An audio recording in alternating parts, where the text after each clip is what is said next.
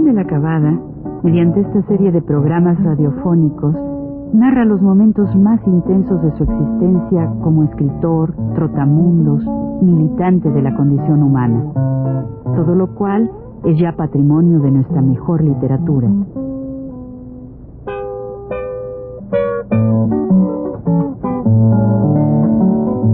Con ustedes, Juan de la Cabada. Buenas tardes. Vamos a seguir ahora con los sucedidos en las selvas chicleras de Quintana Roo. En las selvas de Quintana Roo. Este, llegar a una central chiclera es misterioso, es un lugar así misterioso, porque las, las noches son de ruido, un ruido curioso, los silbidos constantes, todos los silbidos de, las, de culebras o de bichos que hay por ahí, y una cosa que, ah, que yo supe después que se llama el martillo. Está así cada segundo, está tin,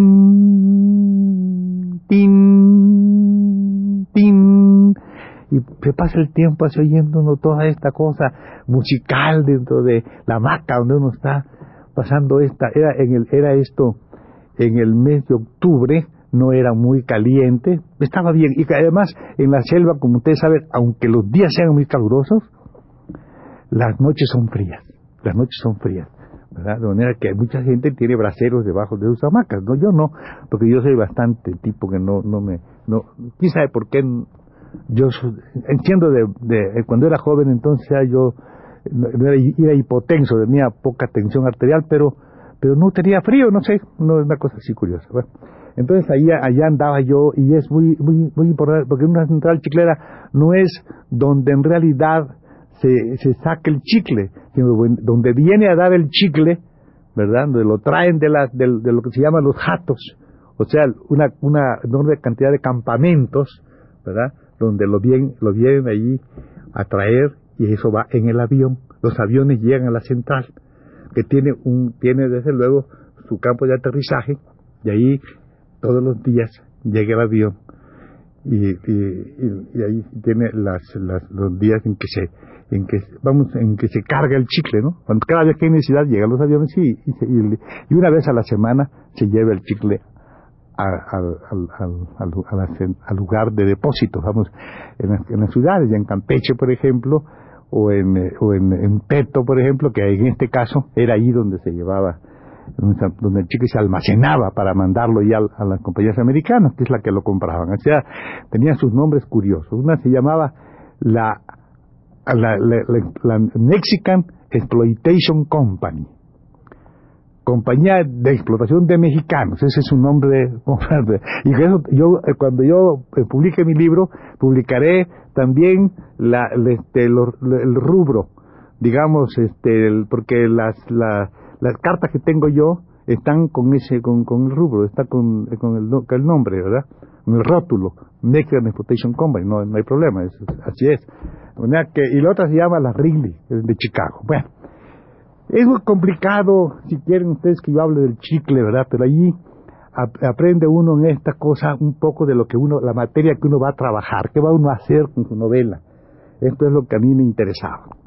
Yo entonces ya había esta gente la cocinera doña Juana Alvarado, era de Durango, porque en el Chicle hay gente de toda la República Mexicana, y hay extranjeros también. Están, por ejemplo, los Sindak, que eran este, japoneses, vamos, hay de todo, ¿eh? eran chicleros, chicleros de trabajo, y capataces también, coreanos, este, holandeses, alemanes, gringos, todos están en una industria que no sirve más que para mascar, para que uno se pegue los zapatos en la calle o algo así. Bueno, este, esto es una cosa un poco curiosa, pero esto no tiene otro juicio.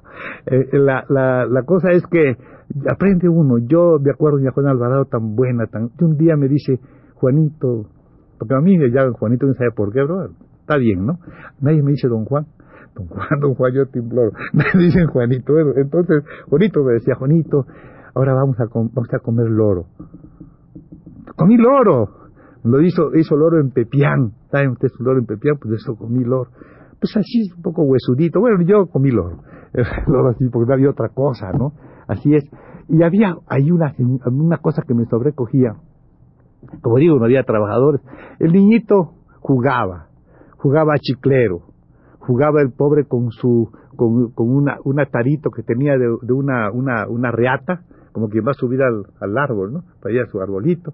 Y lo que me conmovió fue como lo dijo ella, porque tenía el chiquito unos zapatos grandes y por eso tenía que caminar con los pies un poco como foquita, así de lado y lado, no chiquito. Y decía, mire los chaplincitos, decía.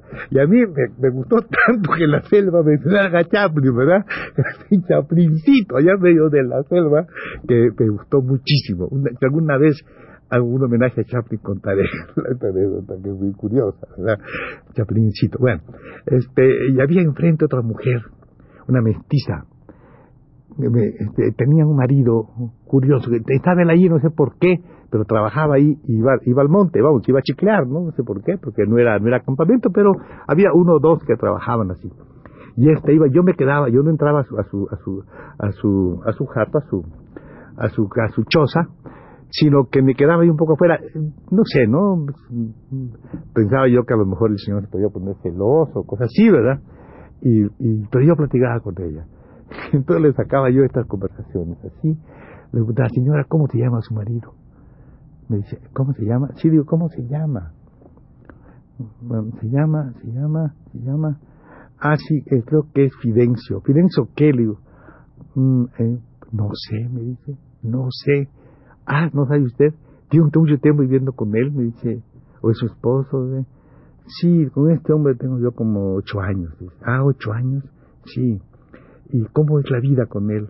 Pues usted supiera, dice, que cuando se va, me pega, dice, por lo que me puedas hacer. ah, sí, le dije. Pues sí, dice, y cuando viene vuelve otra vez, dice, por lo que me hiciste, pues ¿qué le hago? Dice, ¿Eh?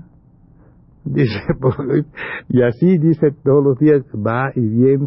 Y usted, como no, dice, cuando nos termina la temporada, bajamos juntos, vamos juntos a los pueblos y ahí nos vamos a los pueblos, ¿verdad? Bajamos un luego subimos aquí, y usted ve, dice, ¿yo qué? Dice, pues aquí estoy, ¿no? No sabía cómo se llevaba el marido, ¿verdad? La mujer, solo sabía esas cosas así tan curiosas dentro de, de este ambiente, ¿no? De, de selva, que me, bueno, yo me sobrecogía. Y las conversaciones con aquel cuate también, porque luego me contaban que a este, a este, al alemán, un día este, vinieron unos, uh, unos chicleros, pues sabes que en el monte de repente se van los chicleros, deben poner una cantidad de dinero, para subir al monte hay que darles un anticipo, vamos, anticipo, dan el anticipo.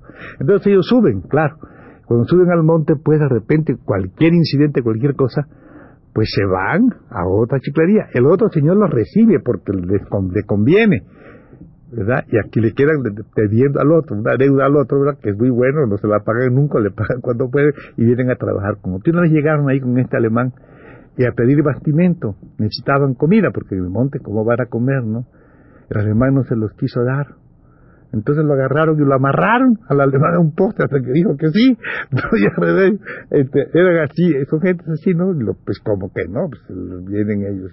Y es, ah, realmente yo, muchos de ellos me contaban, yo les preguntaba cuál era su, por qué llegaban, por qué se iban hasta el monte, porque, pues, sabe usted, pues, está bien, ¿no? Porque allá no hay policía, no hay policía, no hay nadie, ¿comprendes? Puede hacer lo que el hombre realmente puede hacer lo que quiera hasta cierto punto, con la deuda y con todo eso, pero hasta cierto punto hace más o menos lo que quiere. Yo quiero contar aquí cómo es posible que haya un campamento de chicle. Toda gente que les interesa a ustedes o que les interesa saber qué cosa es la materia. La materia del chicle es una resina, como ustedes saben, que se obtiene del chico zapote. Chico zapote. Esta palabra chico zapote viene del náhuatl, chico zapotol. Chico zapotol. Chico zapote es que ustedes lo han comido seguramente y lo conocen, es una especie de perónide que tiene un, gusto, a mí me gusta mucho, ¿no? Así, con un colorcito café que ustedes conocen, este, muy por dentro es mm, lechoso, pero este, muy jugoso y con unas, con unas semillas preciosas, preciosas, que parecen charol, y tienen pegado, ya ves, el chicle ahí está pegadito, a veces ya la resina está pegada. Entonces, este, la, la, palabra chicle, como ustedes saben, es también una corrupción del náhuatl, que es cicli, T-Z-I-C-T-L-I, cicli, se convierte por esa cosa en chicle, chicle. Los gringos dicen chiclet. Y como ustedes saben también, no sé si lo saben, pero en mi tierra el, chicle elaborado, la, la, la, resina, o sea, el látex, se llama sicte en maya, sicte, o sea, y la, y la palabra, y ya el, medio elaborado, como es el chicle, que hay que cocinarlo, ¿no? La, ese látex se cocina y ahí sale el chicle crudo, ese chicle muy bueno, que es el mejor, el que hay acabado de elaborar allí. Ese se llama cha, cha, cha. Y cha es también mascar en maya. Cha, cha, mascar. Es onomatopeica, cha, cha, cha, mascar. Es curioso también que entonces en inglés también debe ser onomatopeico, porque en inglés es chu. Tu chu es mascar. Chewing goma de mascar, chu y cha. Chu en inglés, cha en, en, maya. Entonces de ahí pues, encuentran ustedes ciertos parecidos, esas, esas, digamos, estas curiosidades de la materia. Bueno, entonces este, este, este, esta materia, este chicle, para que haya un campamento de chicle, se necesita que haya el material, es decir, que haya árboles alrededor, ¿no? Primera condición, claro, si no hay árboles, ¿con qué? ¿Qué, van a picar? ¿Cómo va a salir la resina? También es necesario entonces que haya aguadas, o sea que se pueda tomar agua. En esos lugares que no hay río hay aguadas. Según se cuenta, esas aguadas no son naturales, fueron hechas por los mayas por los cultos mayas que hicieron todas esas aguadas que hay en Quintana en Campeche, en Champotón, en todos esos lugares, para que haya entonces un campamento, necesitan dos cosas esenciales, agua, pero hay una tercera, que también es indispensable, que haya lo que llaman guano, o sea, palma, para poder hacer las casas, para poder techarlas. Con estos tres elementos que siempre, casi siempre van unidos, que haya la materia que se va a trabajar, o sea, el palo, o sea, el árbol, o sea, chico zapote, que haya agua, o sea, aguadas, y que haya guano o palma para techar, se puede hacer un campamento chiclero. Antes de empezar al, campamento hay un, hay un grupo que los contratistas, que son los intermediarios entre el explotado, que es el, el chiclero, y la compañía americana, en este, en este plano, hay uno que son los, estos señores, para los meses de seca, que son los meses de ahora, por ejemplo, marzo, abril y mayo, hacen el monteo. Van a montear, van todos ellos buscando que haya precisamente esas tres condiciones. Agua, palma y chicle, o sea, zapote. Entonces se hace un campamento. Y ahí se ah, empiezan a trabajan estos individuos, muy temprano se levantan en la mañana, se van allí al, monte, algunos son tejones solos, se llama tejón solo, el que ya tiene su caminito, sabe dónde va a ir, y otros van en grupo, otros van así. Hay, que hay que necesario que haya una cocinera generalmente, una señora arriesgada, que se vaya porque gana lana, que se vaya allí a trabajar. Generalmente la cocinera les sirve también para otra cosa. A ellos están ocho meses sin mujer pues la cocina también puede servir, ¿no? Entonces, si sirve para eso, ella pone en la cuenta una cosa, una, una, una, una, una, partida, pudiéramos decir, una partida especial, ¿verdad? Que esa partida se le acumula como, como, como lavado de ropa, pues, pero eso tiene un nombre en maya, esa partida. Este, yo en el próximo programa seguiré conversando de qué, cómo es un campamento chiclero y por qué fui a dar allí si les parece. ¿eh? Bueno, hasta la próxima.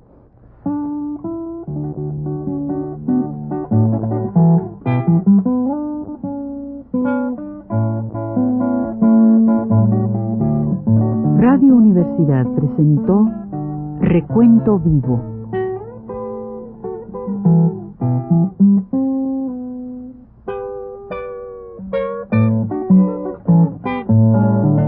Mis décadas por Juan de la Cabada.